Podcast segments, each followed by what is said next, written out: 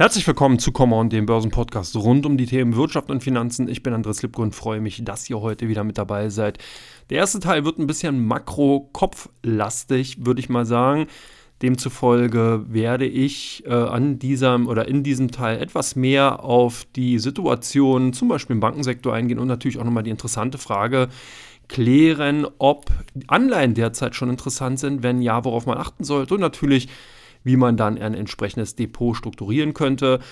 Und damit sind wir eigentlich auch schon mittendrin und ich gehe mal auf die erste Frage ein. Wir haben schon wieder die Banken als Hauptthema und da stellt sich natürlich die Frage, Banken und Finanzwerte erneut unter Druck. Nimmt die Bankenkrise gar kein Ende? Und man kann eigentlich sagen, doch, nimmt sie, bloß man muss natürlich der ganzen Situation etwas Zeit geben. Was wir so ein bisschen in den letzten Jahren für uns verinnerlicht haben, viele Investoren davon ausgegangen sind, dass eben Krisensituationen immer schnelle Reaktionszeiten hervorgetan haben von zum Beispiel Notenbanken, Regulatorien, äh, regulatorische Behörden und äh, entsprechenden ja, Instanzen, Politik, die dann eben sofort ad hoc eben auf die Situation eingegangen sind, entsprechend dann versucht haben, so ein bisschen Balsam drüber zu schmieren. Aber was das auch wieder gezeigt hat, ist, dass das oftmals nicht funktioniert hat, zumindest verbal. Und im ersten Augenblick kam eine Beruhigung in die Märkte, aber dann hat sich dann doch teilweise Wochen später gezeigt, dass die ganze Situation doch nicht so einfach zu heilen ist. Und dieser Bonbon, der dann eben verabreicht wurde, doch relativ schnell aufgelutscht war. Und so sieht es dann eben auch aus, dass wir in dieser aktuellen Zeit wieder davon ausgehen, dass so eine Banken- bzw. eine angespannte Situation im Bankensektor, würde ich es mal besser formulieren, eine Bankenkrise haben wir nicht. Das ist tatsächlich eher mediengemacht als so, wie sich die Situation darstellt braucht eben Zeit. Wir haben sehr, sehr viele Ereignisse gesehen, die teilweise auch holter die Polter einfach gelöst wurden, um eben genau keine Vertrauenskrise heraufzubeschwören. Und das ist eben auch das Wichtigste dabei. Das heißt, oftmals sind eben Situationen in Krisensituationen geraten, weil eigentlich die Ausgangslage hätte händebar sein können, aber mit der dann darauf passenden Antwort zu lange gewartet hatte und entsprechend dann das Vertrauen bei vielen Marktteilnehmern einfach weg war. So ist damals in der Bankenkrise gewesen, in der Hypothekenmarktkrise, wenn man so will, oder Hypotheken.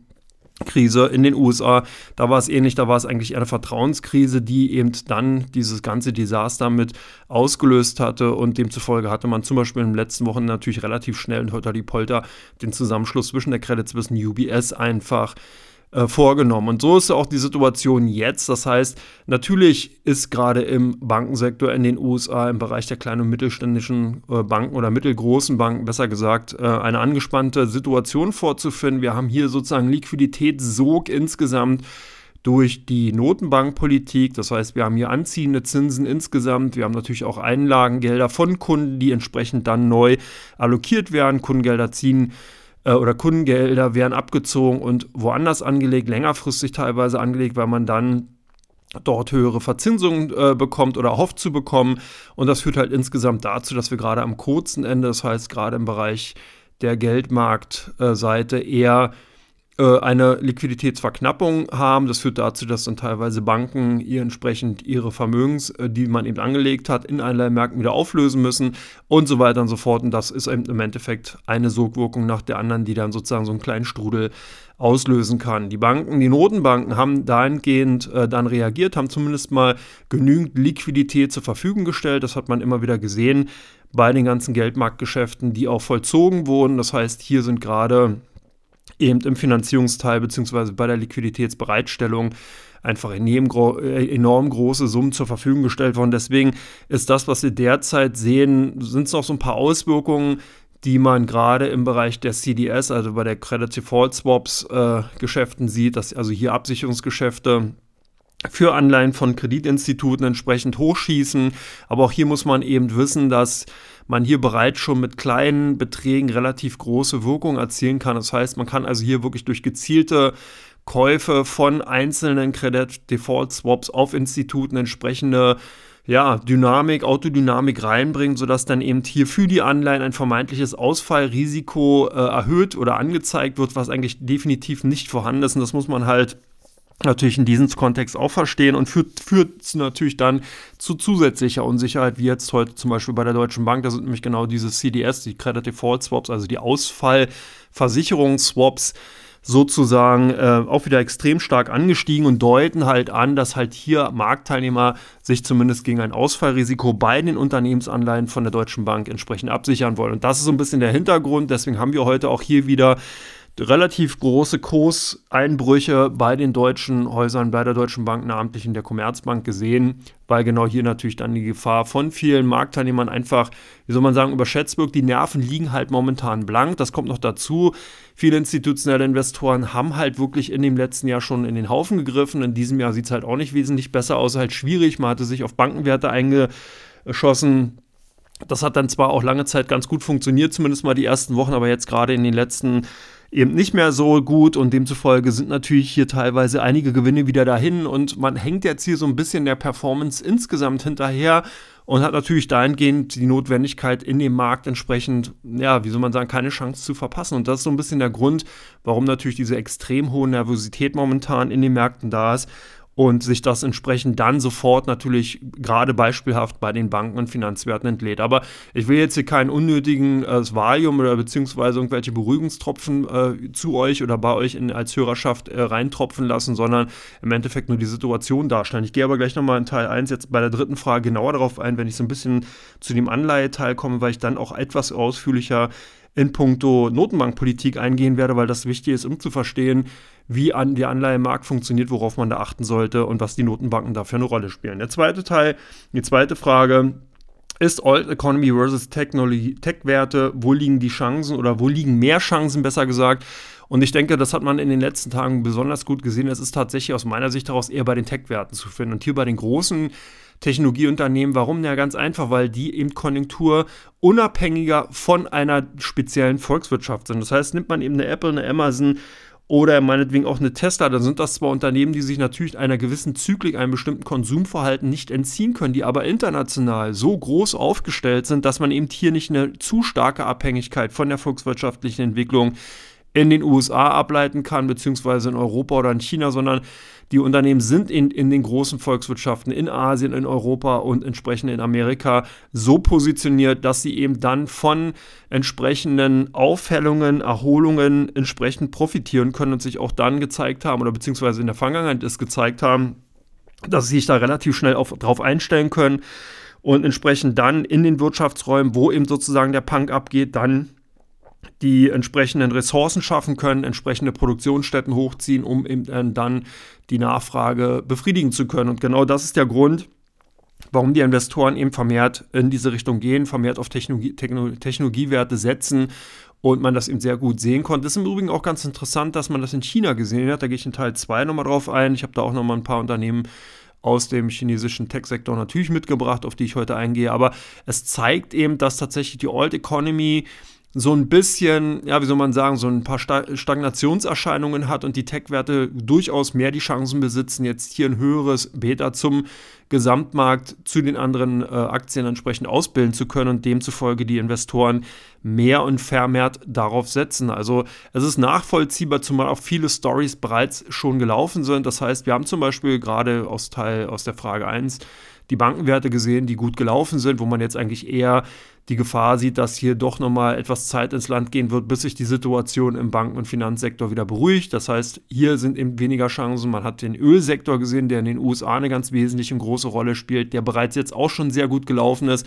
wo eben auch von Kurserwartung her relativ wenig zu sehen ist. Man ist jetzt eher so in diesem Value-Bereich drin, dass man also hier entsprechend Dividendenrenditen bekommt, die teilweise zwischen 5 und 7 Prozent liegen. Aber man ist eben auch jetzt natürlich auf der Anleiheseite schon wieder relativ weit oben, sodass man dahingehend äh, natürlich einen direkten Vergleich hat. Das heißt, wenn ich zum Beispiel avisiert 5 Prozent über eine amerikanische Staatsanleihe bekomme und aber auch eine Dividendenrendite von 5 Prozent habe, naja, warum soll ich dann in das Unternehmen investieren, wenn ich sozusagen mit einem hinnehmbaren und geringeren Risiko bei amerikanischen Staatsanleihen entsprechend auch eine Verzinsung von 5% bekomme, dann gehen eben viele Investoren eher in diese Richtung. Und das ist genau der Punkt, was wir sehen, auch in vielen anderen Bereichen rein, wenn sozusagen da die Renditeversüßung des Zucker, was die Unternehmen den Investoren entgegenwerfen, nicht groß genug ist im Verhältnis zu den Staatsanleihen, dann gehen eben viele Investoren in Richtung Anleihen. Und das ist diese Situation, auf die sollte man sich einstellen.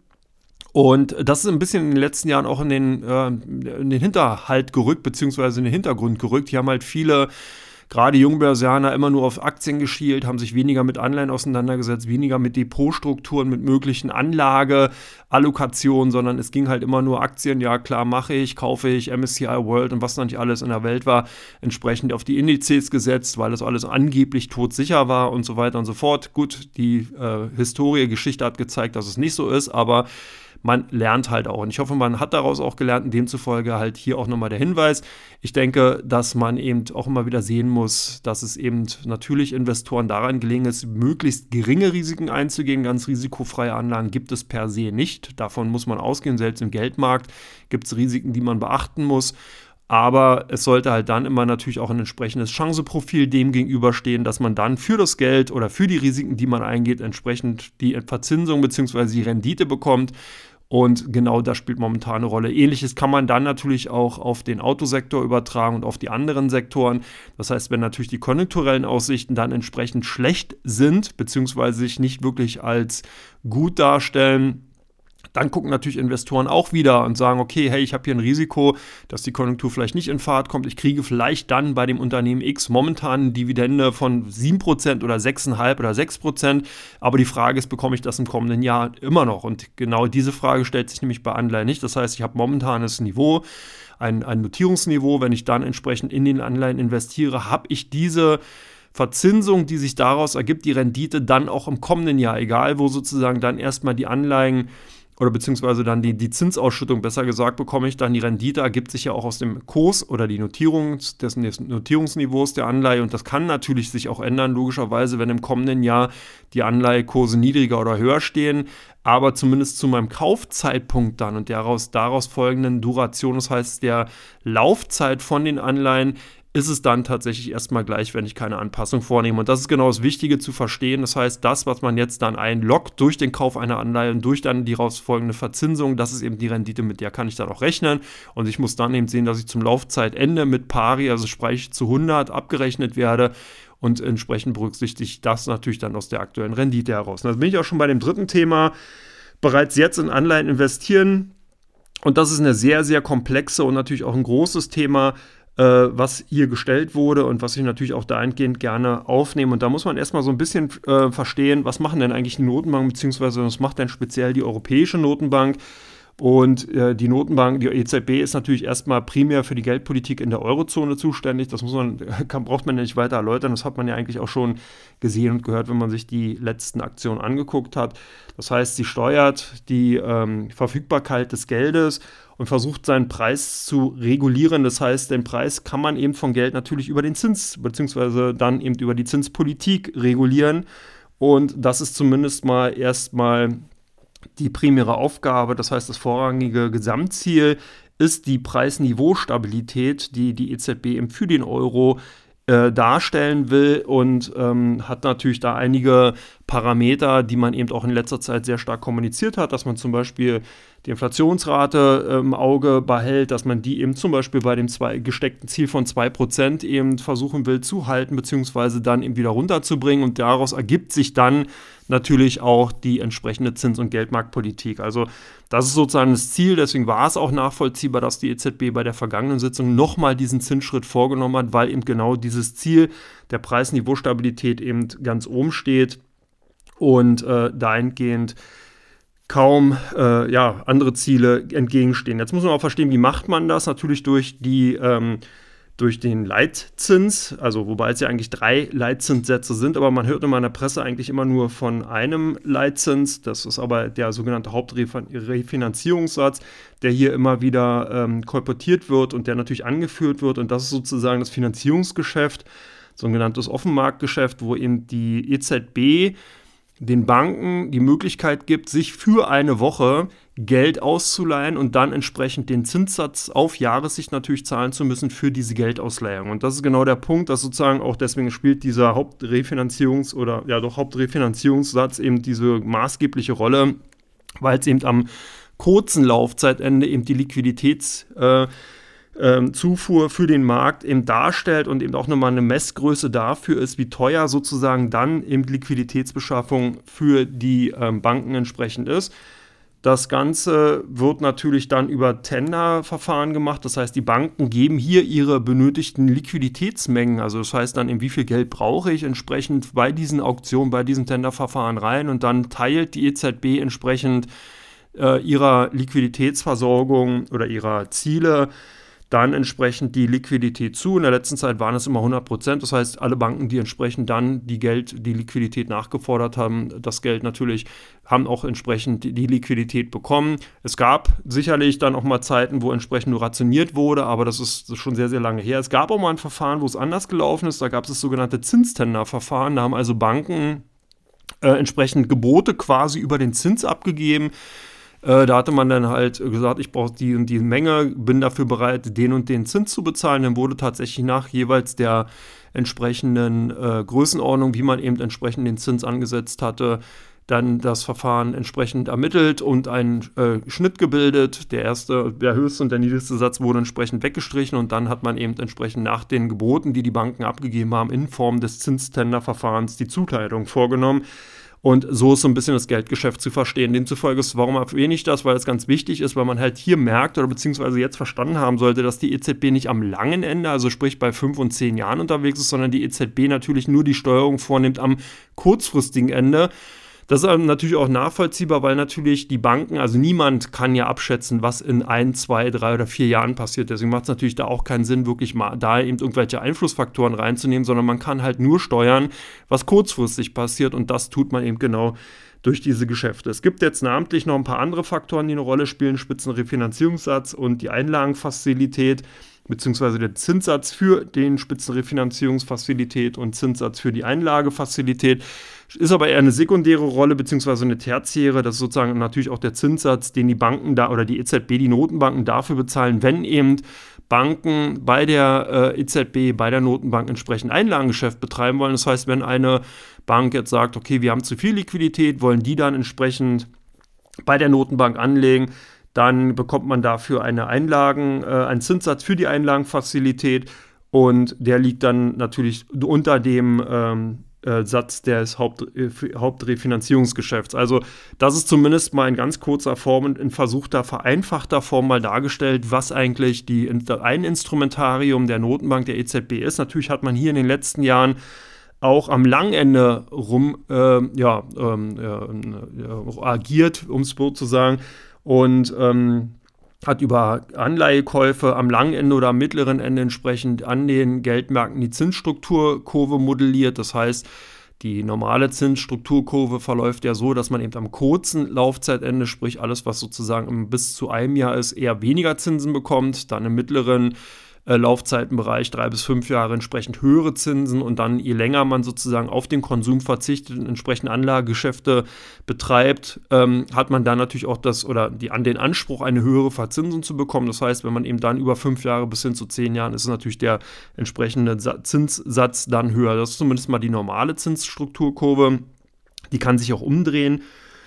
Das passiert dann eben in Sondersituationen, dass das kurze Laufzeitende eine höhere Verzinsung bietet als das lange Laufzeitende. Das ist dann oftmals in Zeiten oder angenommener Rezession so, dass das hier dann eben zu Verschiebungen kommt, dass man eben am kürzeren Laufzeit einen höheren Liquiditätsbedarf sieht, der eben dazu, Sorge, dazu führt, dass eben auch die Zinssätze entsprechend steigen und dass eben am langen Laufzeitende dann die Zinssätze niedriger sind als am kurzen Laufzeitende.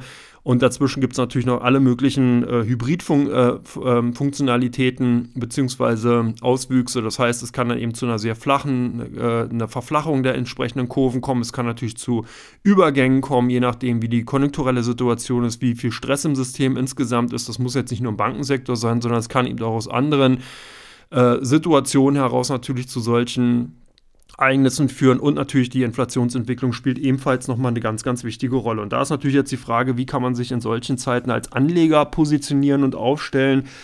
Und wenn man das so ein bisschen gerade auch nachvollziehen konnte, äh, was da so passiert, dann sieht man eigentlich schon, dass, dass jetzt derzeit tatsächlich schon Anleihen durchaus interessant wären, weil wir eine Situation haben, die Märkte, die Marktteilnehmer gehen eben davon aus, dass eben äh, man jetzt hier teilweise inverse Zinsstrukturkurven gesehen hat. Und das war übrigens auch der Grund dafür, warum im vergangenen Jahr die 60, sogenannte 60-40-Strategie, das heißt 60 Prozent in Aktien anlegen und 40 Prozent in Anleihen, nicht funktioniert hat, weil man nämlich hier sozusagen von beiden Seiten eine drauf bekommen hat. Das heißt, die Aktienkurse sind rückläufig gewesen und eben auch die Anleihekurse haben verloren durch eben die äh, anziehende, beziehungsweise die, äh, die Zinstrends, die anziehende Zinspolitik eben von der US-Fed EZB sorgte dazu, dass man hier praktisch ein Sandwich genommen wurde und dann eben auf beiden oder in beiden Anlageklassen verloren hat. Aber das Ganze ist ein, äh, eine Erscheinung gewesen, die zumindest mal kurzfristig erstmal da äh, sich gezeigt hatte, eben durch die Sondersituation einer plötzlich anspringenden Inflation und insgesamt dann natürlich den Auswirkungen in der Konjunktur.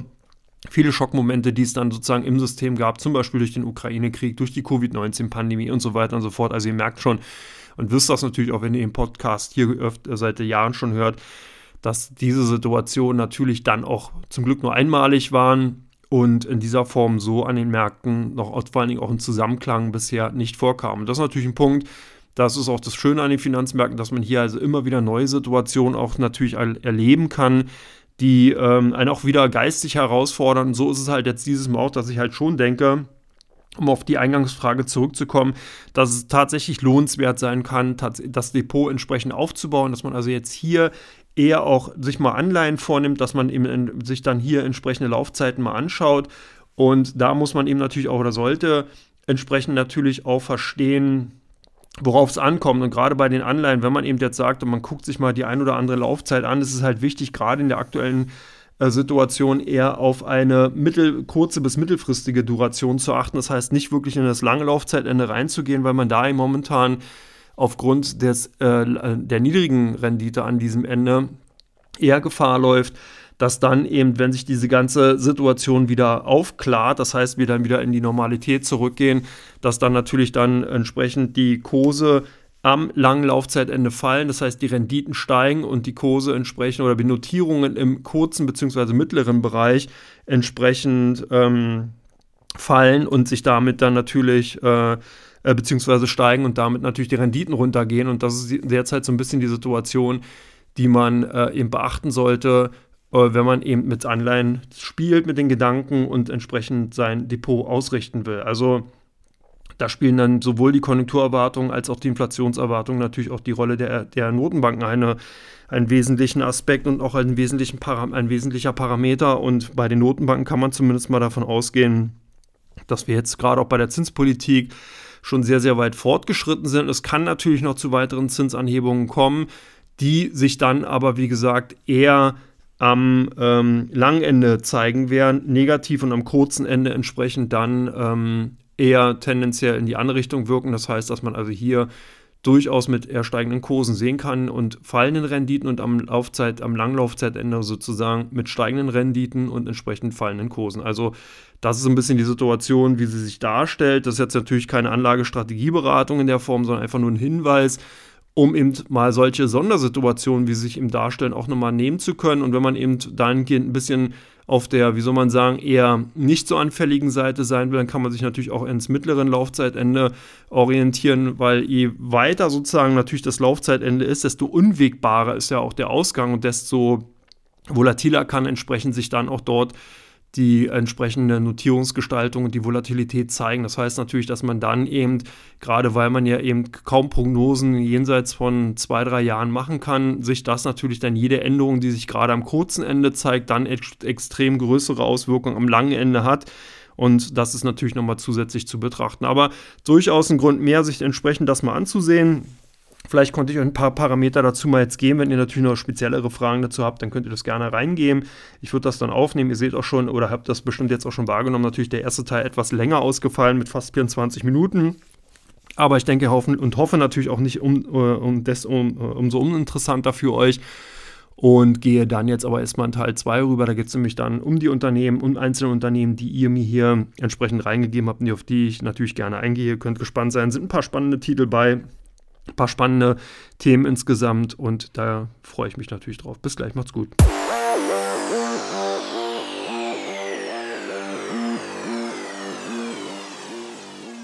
Herzlich willkommen zurück zu Come On, dem Börsenpodcast rund um die Themen Wirtschaft und Finanzen Teil 2. Ich bin Andreas Lipke und freue mich, dass ihr dabei seid. Und Ich habe hier doch einige Unternehmen mitgebracht, die immer wieder auch gestellt worden sind, beziehungsweise die jetzt einfach in die Schlagzeilen sind und wo ihr natürlich auch gerade aktuell Fragen zu habt. Und zwar der erste, das erste Unternehmen Block im Visier eines Shortsellers. Wie geht es jetzt weiter?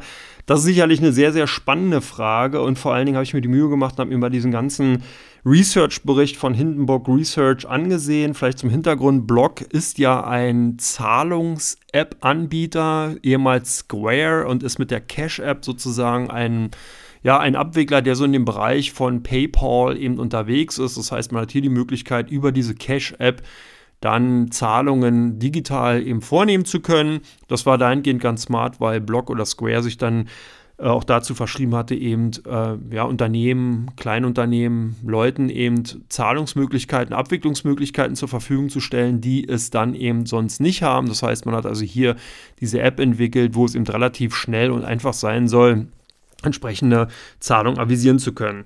Was daraus so ein bisschen resultiert ist und was natürlich auch sehr unschön, gerade wenn man sich mit Regulatorik im Bankensektor auskennt, ist, das ist natürlich die Tatsache, dass hier so viele Themen wie äh, KYC-Thema, also Know Your Customer, Geldwäsche-Themen, Compliance-Themen, dadurch so den Bach runtergegangen sind, beziehungsweise ist das ein Vorwurf, den Hindenburg Research jetzt hier in Richtung Block gegeben hat, dass also dann, was man eben auch bei anderen Startup- und Fintech-Unternehmen oftmals mitbekommen hat, dass also gerade dieses Thema Kundenkennung bzw. Verhinderung von Geldwäscheaktivitäten und äh, kriminellen Aktivitäten generell äh, hier nicht das oberste Prioritätsthema war. Zumindest ist es ein Vorwurf, der eben dahingehend Green Block jetzt gerichtet wird, den man auch schon bei anderen Unternehmen teilweise mitbekommen hat. Auch bei europäischen Fintech-Unternehmen ist das immer wieder ein Thema gewesen, wo es eben hochgeploppt ist, wo halt viele Aufsichtsbehörden einfach darauf hingewiesen haben, dass eben da ein Problem vorherrscht, dass eben äh, die Unternehmen da ein bisschen laissez-faire mit umgehen und ähm, dahingehend dann auch teilweise Strafzahlungen für einzelne Unternehmen entsprechend äh, dann natürlich äh, angeordnet haben. Aber hier hat sich jetzt dann Hindenburg Research die ganze Sache mal genauer angesehen. Und da muss ich sagen, ja, okay, auf der einen Seite kann man äh, davon ausgehen, dass das sicherlich ein Thema ist. Man hatte hier wohl auch ehemalige Angestellte von dem Unternehmen befragt, die darauf hingewiesen haben, dass viele Gangster äh, entsprechend diesen Service nutzen, um entsprechend Betrügereien vornehmen zu können. Dann hat aber, was auch ganz interessant war, Hinburg Research öfters darauf hingewiesen, dass gerade Rapper, Hip-Hopper öfters darauf hingewiesen, äh, in ihren Texten wohl auf Cash-App entsprechend äh, Bezug nehmen dass man da also dann mit rumpost entsprechend und angibt, dass man damit irgendwelche Auftragskiller bezahlen würde und so weiter. Also alles sehr kurios. Das habe ich so in einem Research-Bericht auch noch nicht gesehen, dass man äh, entsprechende Hip-Hop- oder Rap-Texte dafür nutzt, um ein Produkt entsprechend dann äh, in ja, schlecht zu reden. Äh, interessant ist, dass Jack Dorsey, der ehemalige CEO von Twitter und jetzige CEO von Blog, das eigentlich auch als Positivum gesehen hatte, dass eben diese, diese Lieder bzw. dieses Genre eben die Cash-App äh, des Öfteren erwähnt hat. Also auch hier eine Umkehr sozusagen äh, der Nennung eben von dem CEO äh, von, durch Hinrock Research. Des Weiteren äh, ist man nochmal tiefer in die Bilanz eingestiegen und hatte sich auch so die letzten Jahre angesehen und hat eben darauf hingewiesen, dass das Wachstum nicht mehr so hoch ist, dass die, die C-Level, also sprich das Management in den Jahren 2021, als die Aktien so exorbitant stark angestiegen sind, eben von großen Teilen ihre Aktienbestände äh, gelöst haben sollten. Also man hat hier sehr, sehr viel über mehrere Seiten aufgeführt, dass man eben ähm, einige Gefahren eben sieht, dass man eben auch das Unternehmen als hochbewertet sieht. Aber was mir so ein bisschen äh, aufgestoßen ist, wie gesagt, die Tatsache, dass man, ja, man hat darauf hingewiesen, es gibt ein Compliance-Thema, das kann man durchaus auch anerkennen. Äh, man hat darauf hingewiesen, dass das Wachstum jetzt dann insgesamt nicht mehr so hoch ist, das kann man natürlich auch sehen, aber was mir so ein bisschen fehlt, ist, dass man sich halt hier sehr, sehr stark natürlich nur auf die äh, entsprechende Vergangenheit eingeschossen hat, dass man auch so ein bisschen aus meiner Sicht heraus den klassischen Basiseffekt 20 jetzt 23 bzw. 22 23 genutzt hat um äh, das vorherige doch sehr, sehr starke Wachstum auszublenden und sich nur darauf zu fokussieren, dass natürlich gerade im letzten Jahr dann entsprechend das Umsatzwachstum nicht mehr so hoch war, weil man ja bereits im Vorjahr eigentlich schon stark gestiegen ist. Und äh, man hatte dann auch nochmal darauf hingewiesen, dass das Unternehmen durch das Weglassen von entsprechenden aktienbasierten Bezahlungen aus einem äh, Verlust ein Plus gemacht hätte. Wobei das natürlich auch immer die Frage ist, ja, sollte man jetzt entsprechend, sind das tatsächlich Kosten, wenn man entsprechend äh, Aktien, äh, ähm, äh, Mitarbeiteraktien, ähm, ver entsprechende Vergütung durch Aktien vornimmt, sind das wirklich Kostenfaktoren für ein Unternehmen oder nicht? Also das ist natürlich auch so eine Frage, die ähm, kann man sicherlich nicht gleich und homogen beantworten. Da gibt es verschiedene Sichtweisen. Äh, Hindenburg Research hat das als Negativum dargestellt, hat ihm gesagt, wenn das nicht so in dieser Form passiert wäre, hätte eben das Unternehmen einen Verlust von 541 Millionen US-Dollar ausweisen müssen und nicht ein Profit oder ein Profit von 613. Also das sind alles so Dinge, die da auftauchen sicherlich hinnehmbar. Wo ich ein Problem mit habe, ist tatsächlich mit der Quintessenz daraus, dass man eben sagt, aus deren Sicht heraus, dass das Unternehmen noch ein Kursverlustpotenzial von 65 bis 75 Prozent hat. Und das ist schon eine satte äh, Aussage.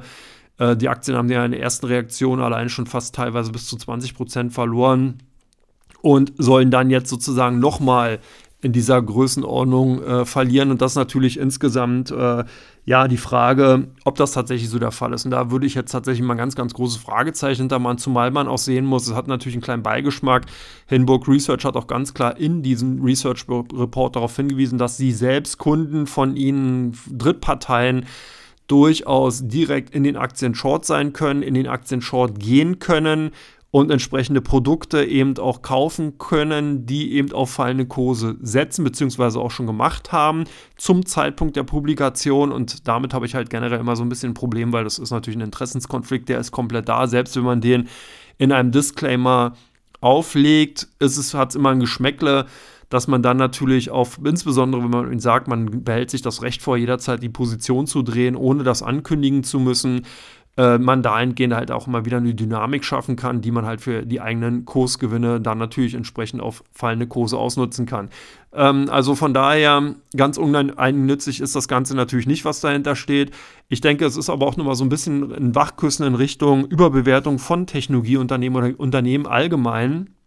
Und das ist natürlich ein Phänomen, was nicht neu ist, sondern was natürlich gerade auch in den letzten Jahren sehr stark hochgeploppt ist. Das heißt, wir haben nicht mehr so ein bisschen die Bewertungsstände, wie man sie eben vielleicht noch vor 20, 30 Jahren kennt, dass man eben diese klassischen KGVs und entsprechende Bewertungsmaßstäbe anwenden kann, um eben Unternehmen aus einzelnen Branchen eben äh, entsprechend bewerten zu können, sondern ist natürlich schon so, dass gerade durch die sehr lockere und expansive Geldpolitik eben seit 2007 hier teilweise sehr, sehr starke Bewertungsasymmetrien einfach in den Märkten zu sehen war. Jetzt ist die Frage, okay, ist das gerechtfertigt oder nicht? Da muss man auch wieder differenzieren und gucken, um was für ein Unternehmen handelt sich, wie stark sind die Wachstumsraten in den Bereichen, wo die Unternehmen eben tätig sind. Und da muss man ganz klar sagen, dass natürlich gerade der Bereich Online-Zahlungsabwicklung ein Boomsektor ist, war und vor allen Dingen auch bleibt weil natürlich sich die Tendenz eben zum digitalen Geld, zur Abwicklung von eben äh, entsprechenden Geschäften im Internet, von digitalen Produkten und Waren, Dienstleistungen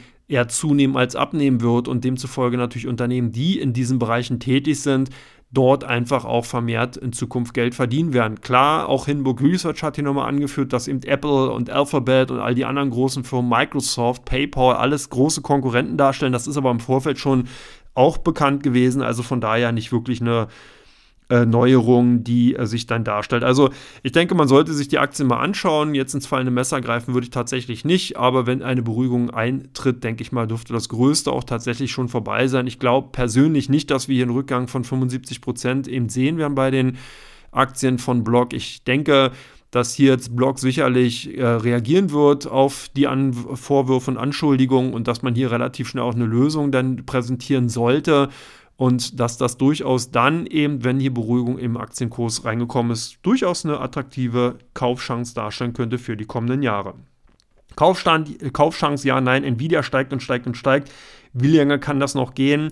Auch eine Frage, mega spannend. Nvidia wirklich ein hammerhartes und tolles Unternehmen, tolles Management klarer Profiteur von einem wirklich derzeit wahrnehmbaren oder vielleicht auch für einige noch nicht so richtig wahrnehmbaren Paradigmenwechsel. Und hier will ich jetzt nicht schon wieder die Artificial Intelligence insgesamt äh, strapazieren, aber wir haben hier äh, wie soll man sagen, eine technologische Durchdringung, die ich halt vorher aus dem Bereich HFT und algorithmischen Handel erkannte. Da hatte man schon frühzeitig erkannt, wie kann man Rechenleistung optimieren. Da ist man also weggegangen, dass man sozusagen nur einen großen und schnellen Server hatte, sondern dass man eben versucht hatte, so kleine flexible Netze aufzubauen durch entsprechend äh, gute Rechenleistung, die eben äh, durch einzelne zum Beispiel Grafikkarten oder entsprechende Chips eben in diesem Bereich äh, zusammengeschlossen äh, ähm, wurden zu einem größeren Netz und damit eine wesentlich bessere Rechenleistung bekommen hat. Also es gab tatsächlich Hedgefonds, die hatten damals äh, die Nintendos bzw. Playstations halt genommen und hatten dort die Prozessoren eben für Berechnungen von Aktivitäten in den Finanzmärkten genutzt, haben die dann sozusagen als ein großes Botnetz insgesamt zusammengeschaltet und haben damit wirklich extrem hohe Rechenleistungen bekommen. Und das ist eigentlich der Hintergrund dahinter. Das heißt, jetzt strapazieren wir nicht den ganzen künstlichen Intelligenzbereich nochmal mehr, sondern insgesamt die Anwendung, dass halt viele Unternehmen einfach erkannt haben, es macht keinen Sinn mehr, sich nur noch einen großen Rechner, einen Server anzuschaffen, der schnell ist und dort sozusagen alles zu verarbeiten, sondern dass man eben einzelne Aufgaben, einzelne Rechenstücke an diesen einzelnen äh, entsprechenden äh, Chips, Chipkarten eben entsprechend adressiert, dort dann eben die Arbeit machen lässt, das Ganze wieder zurückschicken lässt und dann zusammensetzt und damit eigentlich eine wesentlich höhere Performance äh, schaffen kann. Und genau das ist eigentlich der Hintergrund und führt eben dazu, dass gerade die Produkte, die Grafikchips und die äh, Produkte, die eben Nvidia hat, hier gerade von den großen Tech-Größen äh, äh, jetzt vermehrt eben äh, angefordert werden. Äh, so hatte man eben jetzt auch Details zu weiteren Partnerschaften mit Oracle, Microsoft und AWS, also der Amazon Web Service äh, äh, Abteilung, eben bekannt gegeben und dass die drei großen ähm, äh, Anbieter eben gerade in ihren Datenzentren zukünftig auf die H100 GPUs von Nvidia zurückgreifen wollen. Allein die Cloud-Sparte von Amazon will 20.000 der KI-Beschleuniger verbauen. Also hier sieht man einfach schon, das ist wirklich ein extrem starker äh, Nachfragedrang, der eben momentan bei Nvidia zu sehen ist und zeigt eben auch, dass eben äh, das Unternehmen wirklich auf der richtigen äh, Wegstrecke war, dass man hier wirklich sehr weitsichtig eben äh, natürlich war. Das zeigt eben auch dann zum Beispiel die Zusammenarbeit mit Medtronic, das ist ein amerikanisches äh, Gesundheits- bzw. Medizintechnikunternehmen. Die beiden Unternehmen wollen gemeinsam eine Plattform für softwaregestützte Medizintechnik äh, initiieren, die dann zukünftig eine KI-gestützte Datenspiegelung äh, beziehungsweise Roboterunterstützung für Operationen ermöglichen sollen. Das sind natürlich alles Anwendungen. Da sieht man einfach, dass Nvidia hier in vielen Bereichen einfach ihre Technologie ausbreitet und dadurch eine Skalierung und eine Monetarisierung schafft, die einfach wirklich gigantisch ist und viel, viel Potenzial natürlich auch äh, zukünftig einfach ähm, ja, zur Verfügung stellt. Also von daher, ich denke, Nvidia, ja, wird noch weiter steigen und hier ist natürlich das alte Credo, äh, Gewinne laufen lassen und um Verluste muss man sich kümmern, ganz klar anzuwenden. Das heißt, wenn ihr die Aktien habt, ich würde die weiter im Depot behalten, entsprechend natürlich auch dann mit Stop-Loss absichern. Und wenn man die Aktien noch nicht hat, auf jeden Fall auf die Watchlist nehmen. Man sollte das ganze Unternehmen sich auch zukünftig weiter mal anschauen. Klar sind die Aktien jetzt schon, schon sehr stark gestiegen, aber wenn eben die eine oder andere Kursschwäche mal kommen sollte, sind die Aktien langfristig aus meiner Sicht heraus interessant. Baidu eine echte Gefahr für Alphabet? Die nächste Frage kann man so sehen. Also ähm, das ist ganz spannend, was sich da eben dargelegt hatte und dargestellt hat in den vergangenen Tagen, als Baidu ja den Ernie-Bot offiziell vorgestellt hat. Da haben so ein paar erstmal Stirnrunzeln gesagt, hm, na gut, ist jetzt nicht der große Wurf, aber was ganz spannend war, da scheint doch einige gepokert zu haben, weil man hatte dann im Nachgang gesehen, dass die Aktienkurse oder beziehungsweise der Aktienkurs von Beidou doch sehr stark gestiegen ist. Was ist passiert? Naja, da haben sich dann einfach die Teilnehmer, die Vertreter von Beidou ins Haus geladen. Äh, hier waren namentlich zum Beispiel die Citigroup genannt und haben sich diesen Ernie-Bot mal vorstellen lassen und sind begeistert gewesen. Also das ist wirklich das, was man lesen kann. Das heißt, was man auch mitbekommen hat, dass also hier die äh, Analysten und die Beteiligten wirklich äh, sehr, sehr knifflige Fragen auch an äh, diesen Ernie-Bot gestellt haben. Die wurden dann eben entsprechend beantwortet und konnten wirklich äh, überzeugen. Ich hatte ja, glaube ich, in der letzten Ausgabe schon darauf hingewiesen, dass äh, der Bot wirklich eine ganz, ganz andere Qualität hat als JetGPT. Man kann sagen, dass der Ernie-Bot sozusagen schon die, bereits die Fortentwicklung von JetGPT ist, also 4.0. Auf diesem Niveau man sich halt äh, momentan befindet und dass bereits auch schon 650 Großunternehmen aus China Interesse bekundet haben, diese Anwendung eben zu integrieren. Also hier scheint Beidou wirklich ein wirklicher, ein, ein, wirklicher Wurf gelungen zu sein. Und ich glaube, dass Alphabet zumindest mal jetzt nicht direkt, weil Baidu wird natürlich mit seiner Suchmaschine nicht in Amerika aufschlagen, aber zumindest mal mit der Technologie, die dahinter steht, hier eine echte Gefahr für viele westliche Industrie- und beziehungsweise Technologiekonzerne darstellen kann. Der nächste wichtige Schritt ist, dass der äh, dass diese Technologiekonzern auch mit BYD eine Kooperation eingegangen ist. Und zwar hat äh, Beidou eine ähm, kleinen äh, Zweig, eine kleine Unternehmung, die äh, Xungling Tin heißt die. Das ist eine, ähm, ein Chip-Designer, so ein bisschen wie die AMD in Kleinformat. Und die stellen äh, KI-XPUs her für Elektroautos, also hier auf künstlicher Intelligenz basierten ähm, äh, Chips, die dann in den elektronischen, also EVs, in den Electronic Vehicles verbaut werden sollen von Beidou, äh, von BYD, Entschuldigung und einfach äh, dann zukünftig die Elektroautos äh, steuern. Und das ist natürlich auch mega spannend. Bei BYD, einer der größten Autofirmen in China, kooperiert mit Beidou in diesem Segment und zeigt eben auch, dass natürlich hier Beidou eben in dem Bereich der KI-XPUs wirklich eine extrem starke Position innehat. Und ähm, dass hier einfach äh, wirklich noch viel zu erwarten ist. Also ich glaube, man hat wirklich gerade bei den chinesischen Technologiekonzernen immer noch so ein bisschen im Hinterkopf, dass die halt viel, viel kopiert haben in den letzten Jahren, dass die kaum Eigeninnovationen hervorgebracht haben. Das ist aber wirklich ein Paradigmenwechsel, der ist sichtbar und der zeigt sich immer, immer mehr, dass also wirklich chinesische ähm, ähm, Unternehmen hier wirklich die Nase vorn haben und einfach vielen großen westlichen Technologiekonzernen den Schneid buchstäblich abgekauft haben. Und demzufolge denke ich, dass Beidou hier in diesem Jahr auf jeden Fall noch die eine oder andere Überraschung parat haben wird, dass man das auch in den Unternehmenszahlen sehen wird und dass das durchaus ein interessantes Unternehmen bleibt. Ich bin ja schon einiger Zeit äh, Fan von dem Unternehmen, also von daher an dieser Stelle auch nochmal der Hinweis. Ich denke, mit dem Unternehmen muss man rechnen. Gut, jetzt ist die Frage, wird Amerika sich da positionieren? Wird man da entsprechende Sanktionen gegen erlassen? Das ist natürlich die Frage, aber insgesamt ist zumindest bei der Siegeszug in China kaum noch aufzuhalten und zeigt einfach, dass hier wirklich ein paar Unternehmen heranwachsen, mit denen man rechnen sollte.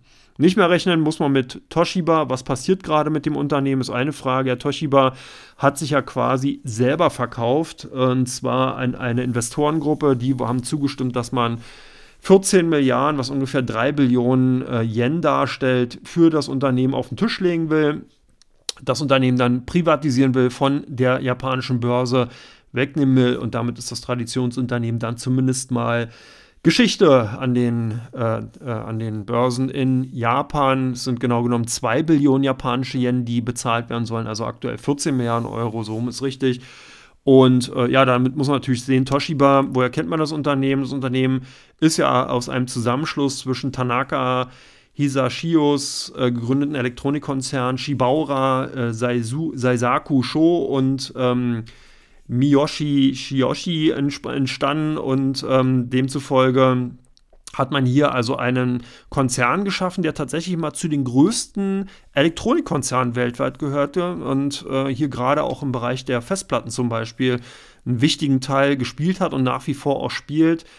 Das heißt, äh, es ist also nicht irgendwie so eine kleine Würstchenbude, die jetzt da verschwindet, sondern wirklich ein sehr, sehr großer Konzern, der eben in vielen, vielen Bereichen eben ähm, gegliedert war, zuletzt in, zuletzt in sechs Segmenten. Man ist hier im Bereich Energie Systems and Solution Infrastruktur, im Bereich Retail and Printing Solutions, Digital Solution, Building Solutions sowie Electronic Devices und Storage Solutions eben unterwegs gewesen.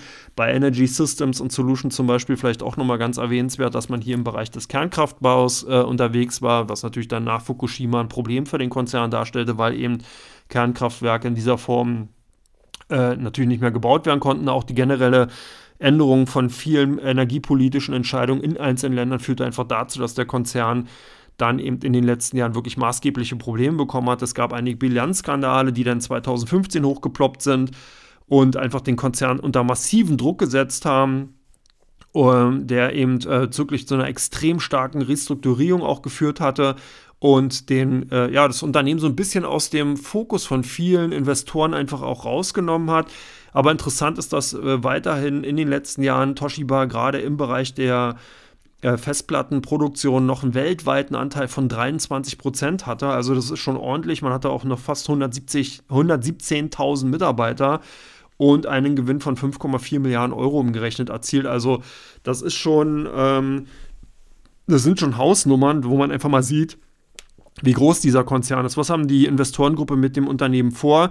Ja, man möchte es halt privatisieren, privatisieren. Man will halt sehen, dass man hier den Konzern weiter restrukturiert, dass man eben hier sich auf die wesentlichen Teile des Konzerns fokussiert, also natürlich in dem zufolge hier auch natürlich auf den Festplattenbereich und dass man dahingehend dann eben den Konzern stabilisiert. Könnte sogar vorstellbar sein, dass zumindest jetzt von meiner Seite, dass dann irgendwann mal ein Teil von dem Konzern wieder über Umwegen den Weg an die Börse findet, wäre ja nicht neu, hatte man bereits in den letzten Jahren ja auch schon des Öfteren gesehen, dass Unternehmen von der Börse genommen werden äh, und dann entsprechend wieder an die Börse gebracht werden, einige Jahre später, wenn sie sozusagen wieder aufpoliert dastehen und in neuer Struktur. Also von daher vielleicht erstmal noch ein kurzfristiges Bye-bye Toshiba und vielleicht auch wieder irgendwann herzlich willkommen an den Börsen. Wird sich zeigen zumindest. Das ein Thema, damit ihr euch nicht wundert, wenn ihr mal nach Toshiba sucht und vielleicht den Gedanken hattet, Mensch, die war nochmal börsennotiert. Ja, ist richtig, aber nicht mehr lange. Last but not least, Vonovia weiter am Abwärtsstrudel. Wie weit kann das noch gehen? Diese Frage kriege ich sehr, sehr häufig gestellt und ähm, zeigt eben auch, wie dramatisch sozusagen die Asymmetriebewertung oder Bewertungsasymmetrien im Immobiliensektor einfach zu sehen sind und einfach auch waren. Und das hat man nicht nur im Immobiliensektor gesehen, sondern auch gerade im Anleihebereich waren hier teilweise wirklich kaum hinnehmbare Bewertungsniveaus, die jetzt im Anleihebereich natürlich wesentlich schneller korrigiert werden konnten. Wenn ihr euch mal den Bund Future zum Beispiel anschaut oder andere entsprechende zehnjährige Staatsanleihen, dann sieht man das sehr gut. Im Immobiliensektor ist das natürlich eine ganz andere Kiste, weil man hier einfach nicht so fungibel äh, entsprechende äh, Produkte vorfindet, sondern weil natürlich Immobilien wesentlich träger eben vom Bewertungs- bzw. von entsprechenden Transferniveau sind.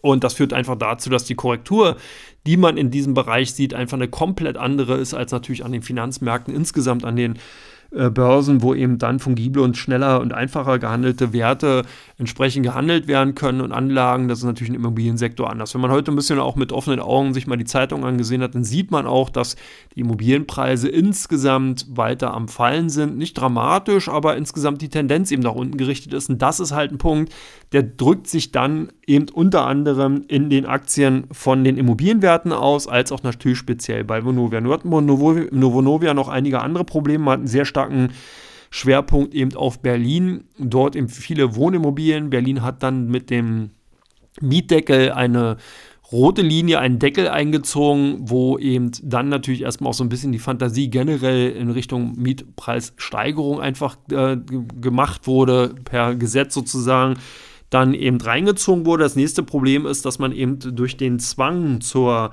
Modernisierung und Renovierung von vielen Immobilien, die eine bestimmte Energieeffizienzklasse aufweisen, dann natürlich auch zusätzliche Kosten einfach vor der Tür stehen hat. Die dürfte Vonovia da auch nicht ganz schonungslos im Endeffekt vorbeiziehen lassen. Und man hat natürlich das Problem der steigenden Zinsen insgesamt. Das heißt, hier muss man gucken, wie stark ist der Verschuldungsgrad von den Konzernen.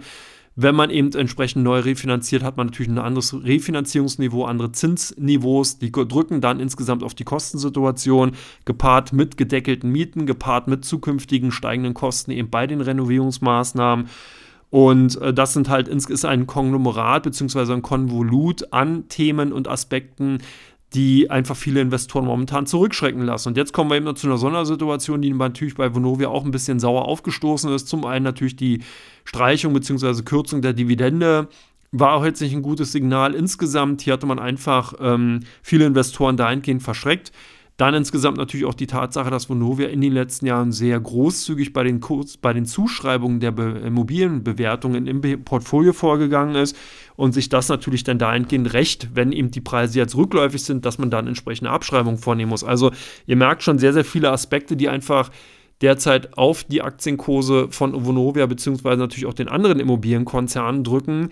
Und das sind jetzt keine Dinge, die jetzt dann wirklich Unternehmen an die Wand drücken, aber die einfach dazu führen, dass diese hohen Bewertungen, die man eben gesehen hat, eben aus den Märkten ausgepreist werden und die natürlich dann mit zunehmender Entwicklung in diesen einzelnen Faktoren einfach weiter als Belastungsfaktor da bleiben. Nur ist es so, dass natürlich auch eine Vonovia bzw. Immobilienkonzerne insgesamt nicht jetzt ähm, wie Technologiekonzerne zu betrachten sind, dass man einfach sagt, okay, da ändert sich relativ schnell was, da ist eine Art Schweinezyklus drin, sondern wenn natürlich solch eine Korrektur eintritt, dann dauert die auch durchaus mal einige Jahre. Das heißt, man sieht jetzt also gerade, wie ich ja anfangs auch schon gesagt habe, keinen schnellen und impulsiven im Immobilienmarkt, wo eben die Preise ganz, ganz schnell eben entsprechend fluktuieren, sondern man hat hier eben Märkte vorfinden, die Trends haben, die diese Trends auch mittel- bis langfristig einfach erstmal dann ausführen und ausüben und die dann auch eine Zeit brauchen, um sich zu stabilisieren. Und das drückt sich natürlich auch entsprechend bei den Immobilienwerten wieder. Das heißt, für mich momentan zumindest mal jetzt vielleicht nicht direkt auf Vonovia bezogen, sondern auf die ganze Branche, auf den Sektor,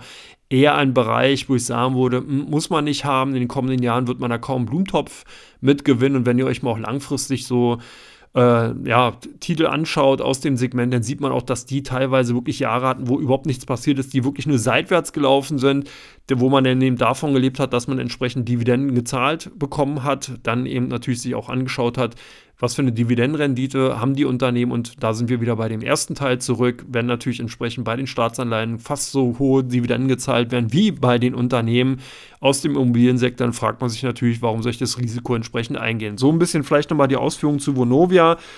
Hier also äh, sowohl Gesamtmarktrisiken als auch hausgemachte Problemchen, die eben da sind. Also von daher denke ich mal, dürfte das noch ein wenig für Verkaufsdruck sorgen. So, ich hoffe, ich habe euch jetzt hier nicht äh, die Stimmung verdauben in dem Teil 2. Es waren einige interessante Unternehmen dabei. Ich komme nämlich jetzt gleich zu Teil 3. Da geht es darum, welche Werte bei Invista stärker nachgefragt, gesucht waren und natürlich auch welche Werte, welche Top 3 Werte bei der Comdirect am meisten gehandelt wurden. Bis gleich, macht's gut.